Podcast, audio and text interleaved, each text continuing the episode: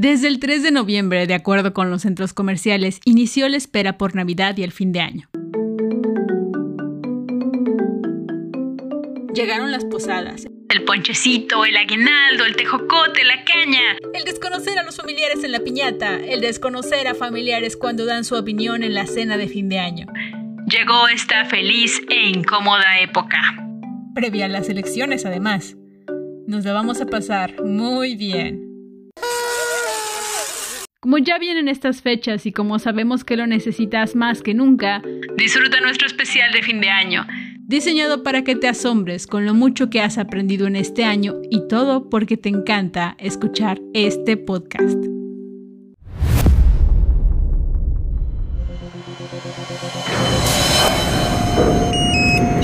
Psicoblindaje.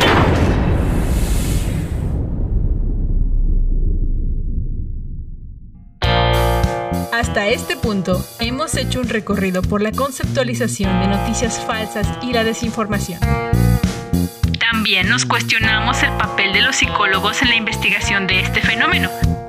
Y exploramos enfoques psicológicos de la mano de nuestros expertos en el análisis de información.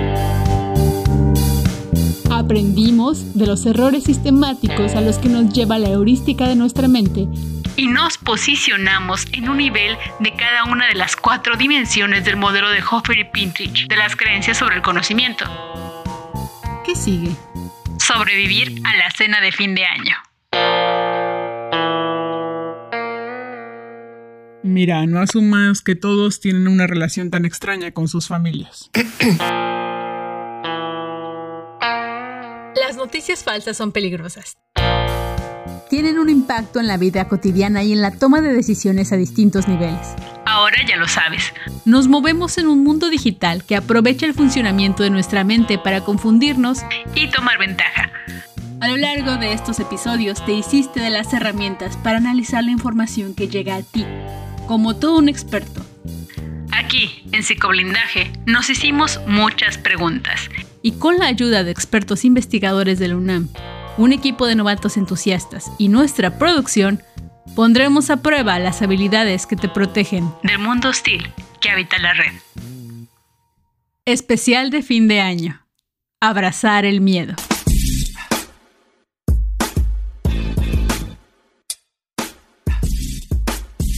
Bienvenido al episodio 6. Es un gusto reencontrarnos después de tanto tiempo. Todos estos días estuve pensando en ti.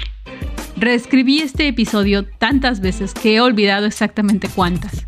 En mis noches de insomnio intentaba imaginar un gran final. ¿Cómo debía cerrar esta primera temporada de psicoblindaje después de un recorrido tan vertiginoso? Con un especial de fin de año, por supuesto. Mi nombre es Susana. Tengo bastantes años recorridos en este mundo, pero no tantos como para impresionar a nadie, creo. He tenido varios empleos, pero pocos me han gustado tanto como grabar un podcast de divulgación. Un podcast de divulgación debe estar configurado para que tengas un recorrido por datos reales, verificados, que te ayuden en la toma de decisiones importantes. Es por eso que te voy a contar estas historias donde puedes intentar distinguir posicionamientos en creencias y algunos sesgos. Parte de estas historias me llevaron a la investigación de este tema. Otra parte sí es un poquito inventada. Porque te lo tenía que hacer interesante. Espero lograr entretener tu camino, tu lavada de trastes o acompañarte en tus noches de insomnio. Ayudarte a cumplir ese último propósito del 2023. Iniciar tu carrera como investigador. Pasearemos por mis noticias favoritas del año con algunas reflexiones y notas de la bitácora de psicoblindaje.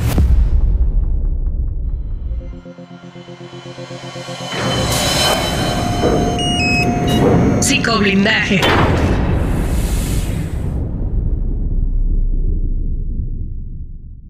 Historia 1.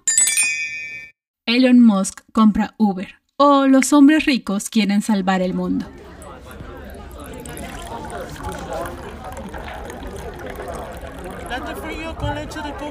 Oh, ese es mi café. Oye, qué gusto encontrarte. No te había visto, disculpa. Estaba tan metido en mi celular. ¿Ya te entregaron? Ah, estás esperando. ¿Y luego la chamba? Me parece excelente. Adivina qué acabo de ver en Twitter. Se anda diciendo que Elon Musk va a comprar Uber. Son rumores, pero sí lo creo. Ya ves que decía que no iba a comprar Twitter y a la mera ya es de ese cabrón. Y no hacemos nada porque somos unos borriguitos. Yo no puedo dejar Twitter. ¿De dónde saco mis memes cuando me aburro en el trabajo? El mundo ya es de ese tipo. Americano. Ah, es el tuyo. Bueno, me voy corriendo. Luego charlamos. ¿Qué piensas de esta situación? ¿Crees que es posible que haya sucedido este diálogo? ¿Puedes analizarla de una forma diferente? ¿Tiene algún consejo, usted profesor, para el análisis de este caso? Hola Susana, pues sí, sí tengo varias cosas que comentar. En primer lugar, decir que Elon Musk va a comprar Uber, pues hay que notar de dónde viene la fuente, ¿verdad? Si la misma fuente es el mismo Twitter, ahora ex, pues no podríamos confiar mucho en esa fuente. Por otro lado, podríamos pensar en este efecto burbuja de estas dos personas que están platicando, en donde pues precisamente están hablando de Twitter como referente en donde Elon Musk pues, precisamente había comprado Twitter antes, ¿no? Pero eso es un heurístico de disponibilidad que provoca un sesgo de ejemplos recuperables, en donde su único ejemplo pues es el mismo caso de Twitter, ¿no? Entonces, decir que ese hombre se va a adueñar del mundo deja de lado muchísimas otras áreas en donde pues por supuesto que Elon Musk no, no podría tener participación. Así que pues no, que no se preocupen, diles. Por otro lado, eh, es muy importante esta falacia como de actuación en donde dice, pues nosotros qué podríamos hacer como usuarios, pues en realidad nada, porque son solo eso, usuarios, cuando estos medios de redes sociales como X antes Twitter, pues son empresas, ¿no? Y entonces los usuarios no tienen ningún poder, no tienen ninguna forma de actuar en ese sentido, no se van a ir a manifestar a, a reforma, ¿verdad? Y luego, ¿qué va a pasar? Pues nada, nada porque las empresas toman sus decisiones a lo interno. Entonces, bueno, que también nos quede como una lección. Historia 2. La polémica ivermectina o cómo nuestro cerebro siempre está saltando a conclusiones. Nuestro cerebro es una máquina de saltar a conclusiones precipitadas. Queremos tener una historia. Queremos que sea circular, que nos genere sentido. No estamos preparados para aceptar las coincidencias o abrazar la incertidumbre. Si un medicamento antiparasitario, como la ivermectina, ha resultado eficaz para inhibir el desarrollo de los virus, y si el COVID es un virus, entonces la ivermectina es un medicamento para el COVID. Este argumento, falso, usado para manipular nuestro tren de pensamientos e inducirnos a tomarlo todo como cierto, un sofisma, hace uso de nuestra heurística, de nuestros atajos mentales que nos quieren llevar a creer. Porque creer es más fácil que dudar. Y en tiempos de desesperación, ¿quién no quiere certeza? ¿Quién no querría un medicamento mágico y accesible para solucionarlo todo de una vez? El dióxido de cloro también fue usado en este tipo de argumentos que intentaban convencer de su uso a la gente. Llegaron en cadenas de WhatsApp, se multiplicaron en redes sociales y siguen ahí presentes si te das tiempo a buscarlos. En su momento, ante esta noticia, la ivermectina fue buscada y agotada en las farmacias, al igual que el dióxido de cloro. Una decisión que puso en riesgo la vida de quienes lo utilizaron. La FDA tiene un comunicado donde intenta disuadir a las personas de usar un medicamento no aprobado para el tratamiento del COVID. Además, detalla los riesgos de consumir la ivermectina destinada a los animales de granja, caballos y vacas, que necesitan dosis mucho más altas.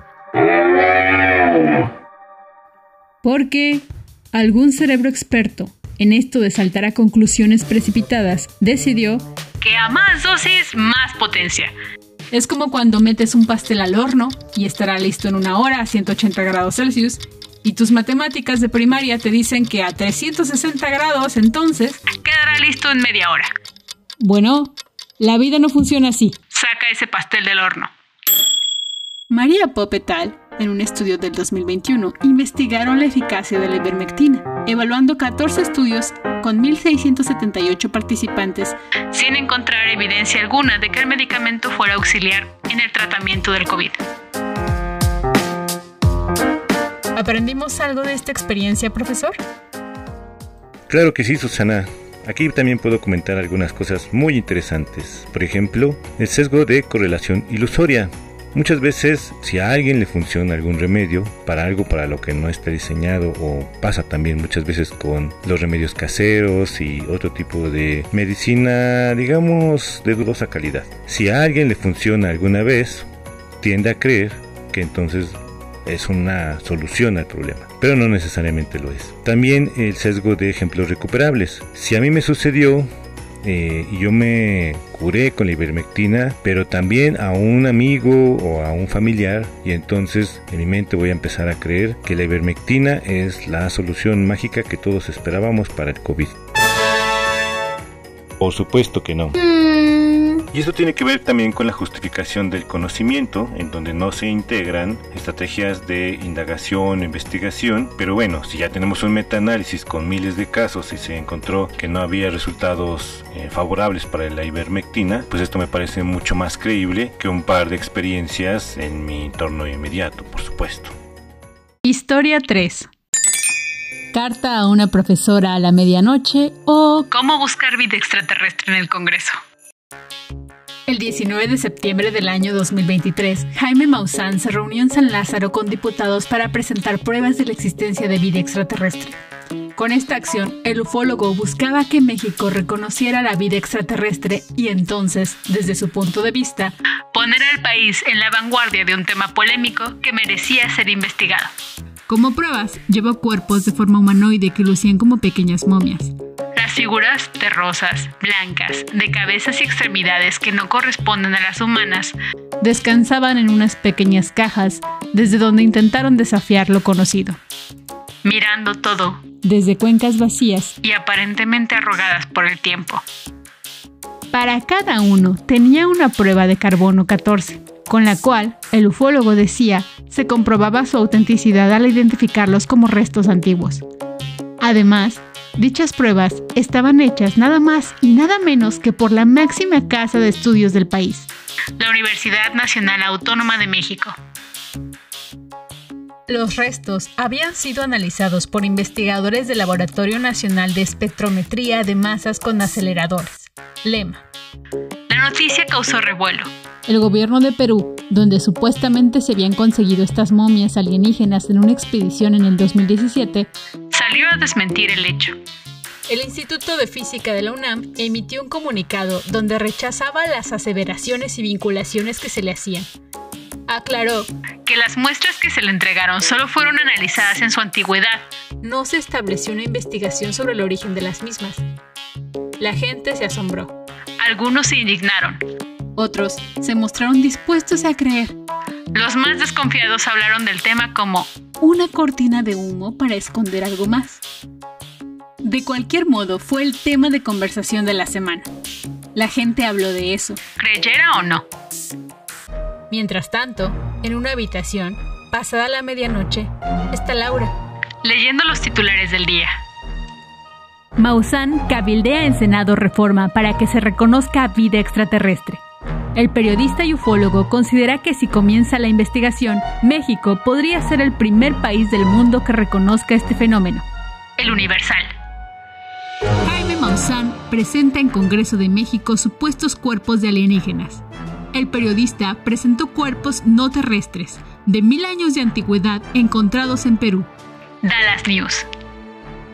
Maussan se reúne en Senado para que reconozcan vida extraterrestre. Con reforma. El periodista y ufólogo Jaime Maussan se reúne en Senado buscando que México sea el primer país del mundo que reconozca este fenómeno. El imparcial.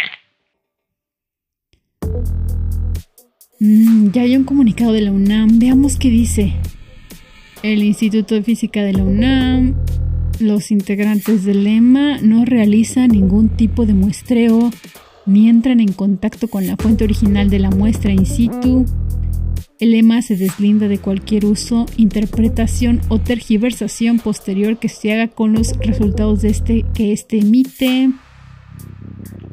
Afirmaciones extraordinarias requieren pruebas extraordinarias. Creo que le voy a escribir a la profesora. Ella, ella siempre me saca de dudas. Hola, profesora. La saludo desde un insomnio. ¿Alguna vez ha notado que mira más algunas noticias que otras? ¿Que le presta más atención a algunos encabezados y otros se los salta? Esta noche estoy leyendo un artículo publicado por la revista Gato Pardo sobre Jaime Maussan. Se titula Jaime Maussan, un cronista de otro planeta, por Laura Castellanos.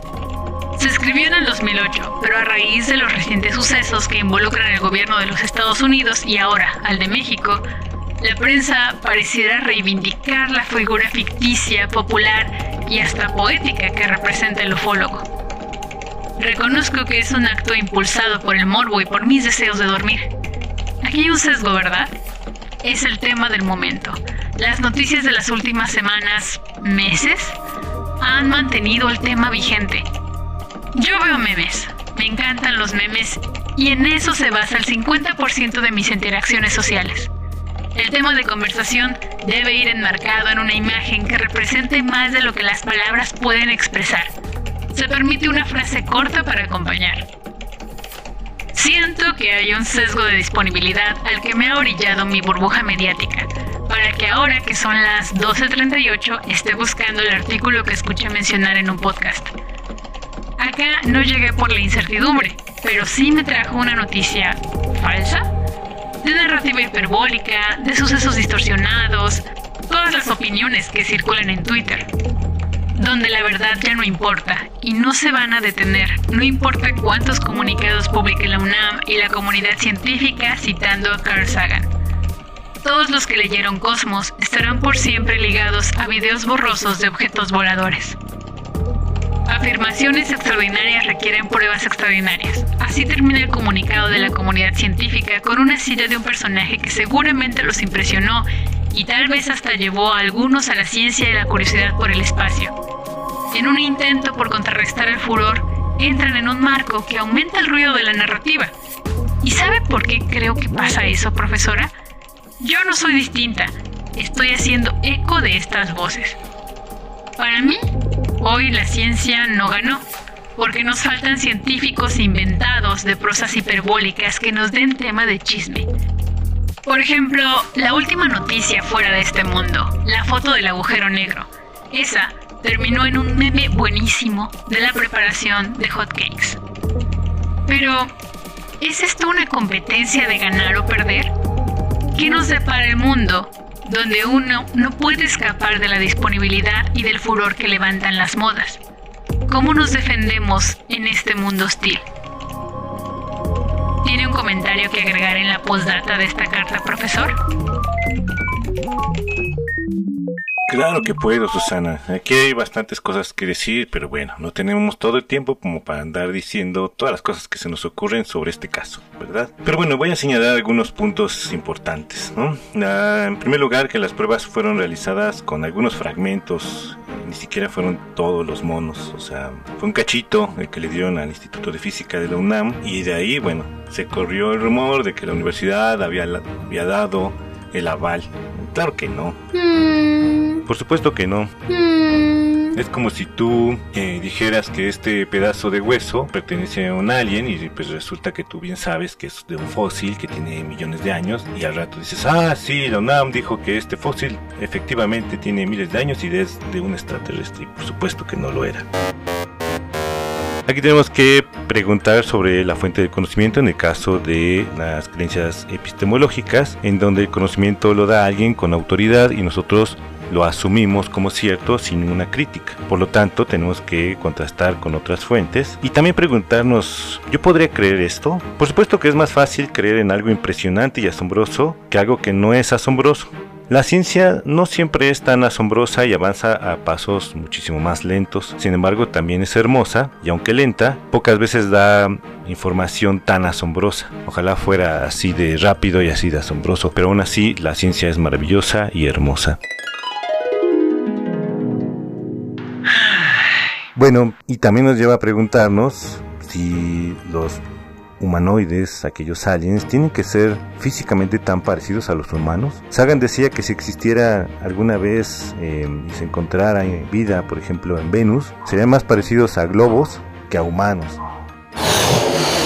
Entonces, bueno, por supuesto que esto nos pone a pensar pues, en toda la serie de barbaridades que sucedieron en el Congreso de nuestro país. Pero bueno, esto tiene que ver más con nuestras creencias, nuestras ganas de creer que esto es verdad, que la verdad misma. ¿Y bien? ¿Cómo te fue en el análisis de las noticias? Las noticias falsas y la desinformación toman muchas formas y nos llegan a todos. Juzgamos en función de las herramientas con las que disponemos, según el momento y las experiencias a las que hemos sido expuestos. Algunas personas realizan esfuerzos para corroborar la fiabilidad de la información. Desde la creación de páginas verificadoras hasta aplicaciones para analizar y verificar la información. También tú puedes tomar acciones, como fijarte en la imagen, en la URL, en quién escribe la noticia. Estas también son herramientas efectivas, aunque Creemos que hacía falta la psicología para tener una perspectiva más amplia, más completa. El mundo tecnológico avanza a pasos agigantados. Ya está aquí la inteligencia artificial. No sabemos si podrá crear noticias creíbles. Pero, por ejemplo, ChatGPT, escríbeme los beneficios de la terapia de Reiki. El Reiki es una técnica de curación y relajación que se originó en Japón. Aunque los beneficios del Reiki pueden variar de una persona a otra, aquí hay algunos beneficios potenciales que se han atribuido a esta práctica. 1. Relajación y reducción del estrés. 2. Alivio del dolor. 3. Equilibrio energético. 4. Mejora el estado de ánimo y la claridad mental. 5. Fortalecimiento del sistema inmunológico.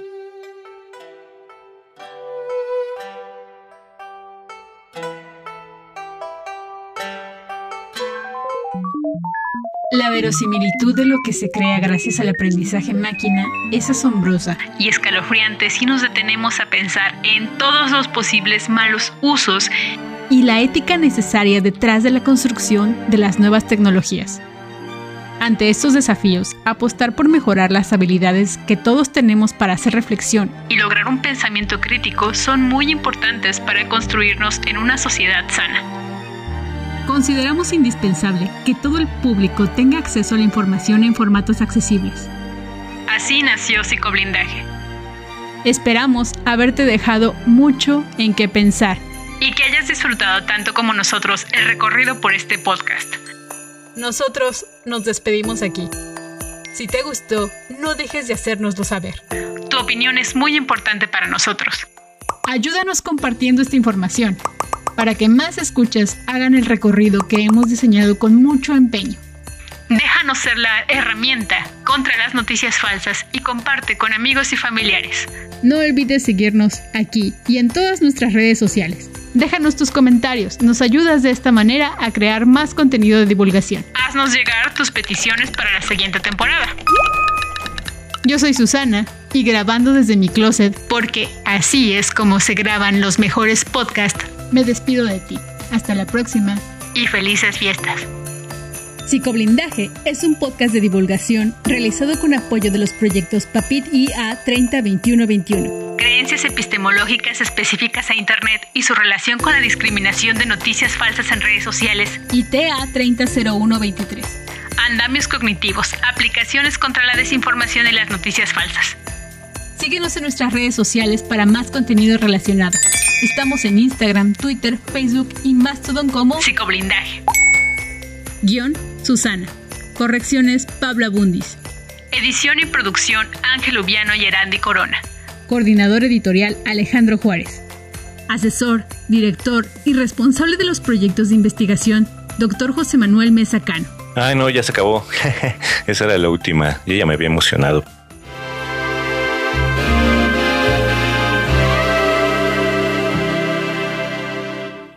Nos vemos en la siguiente temporada. ¿Va a haber siguiente temporada?